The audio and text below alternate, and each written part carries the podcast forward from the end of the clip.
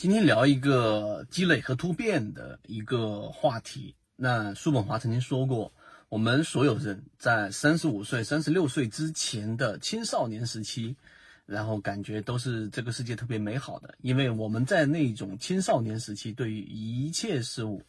然后都觉得特别的新鲜，并且我们看到的是事物的这一种表象，所以我们在不断的探索，不断的探索。那每一件事情对我们来说都特别的新鲜，所以在我们的人啊，一旦步入了中老年之后，就会不断的追忆，然后青少年时期的回忆都是特别美好的，这是他的观点。那随着你到了这个刚才他所提到的三十六、三十五岁之后，你会发现时间过得特别特别快，而大部分的记忆呢，却没有这个像青少年时期那么印象深刻。原因在于，大部分事情都不那么新鲜，并且你进入到了能够看到事物表面之下的本质的那样一个年纪。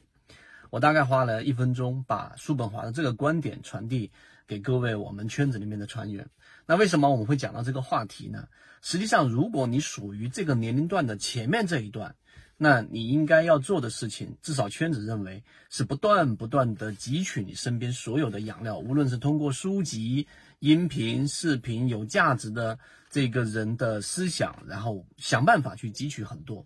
那在这个阶段呢，三十五岁之前，你会发现汲取了很多很多很多的这种知识，但实际上好像都没有发生特别本质的变化。但是作为我们的这一种过来人的感受，就是你不用这一个特别的焦虑或者怀疑，因为在这个阶段你所积累的所有东西，其实在你的大脑当中已经留下了痕迹。那在佛学当中也有类似的概念，以前我们给大家讲过。那当你达到了这一个三十五、三十六岁之后，它会有一个爆发期，在交易当中也是一样。那当你达到了这个年纪也好啊，当然这个年纪不是说固定一定是三十五或者三十六。叔本华所想要传递的意思就是，那前面那个阶段你所有的积累。无论是我们说到交易里面的实战交易模型和交易心态等等一系列的内容，到了这个关键的时时间点之后，它就会变成你在交易过程当中行为的一个巨大的这个壁垒。那这是第二个观点，所以第三个观点就来了，对吧？那怎么样去让这样的突变尽可能的发生呢？那叔本华说到，虽然说啊，我们的身体在三十五岁、三十六岁不可逆的，它会走向一个滑坡的一个阶段，但是好消息是，到了这个年纪的时候，你会有很强的这一种洞察事物本质的这一种能力，也就是说，你能看到一个事物的本质。回到我们最终的交易，所以你不一定要等到这个年纪，但是你前面的积累一定是要存在，并且要在实战过程当中去不断的思考。那当你达到了这个转折点之后，意思就是你当你达到这个节点之后，所谓的知行合一，只不过是在你的能力圈范围之内获取属于你自己的利润，获取属于你自己的这种呃这个能力范围之内的可获得利润。那这里面就涉及到刚才我们所说的本质，你会发现交易的本质是什么？那当然，这个时间关系，我们在这里没有办法罗列。简单的说，你会发现，你去学习这么多交易模型，你用各种各样的工具，你不断的磨练自己的心态，最终目的是什么？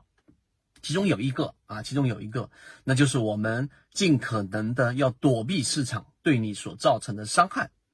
例如说，你拿到了金鱼报酒的利润，出现了卖点，你果断的锁定利润离场了。虽然说后面的调整幅度不大，但实际上你躲过的是市场可能潜在对你造成的利润的巨大回势，这个回回撤。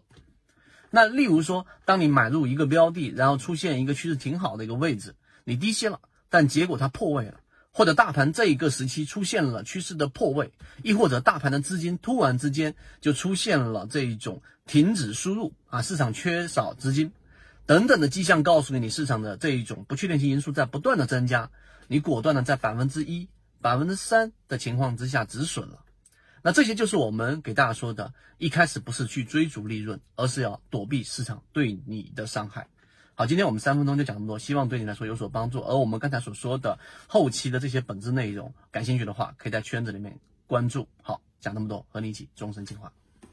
圈子从二零一六年到现在都分享模型，一方面是自己记录自己的交易系统，另外一方面可以帮助大家建立完整的交易系统。系统进化模型可以一步关注泽西船长公众平台。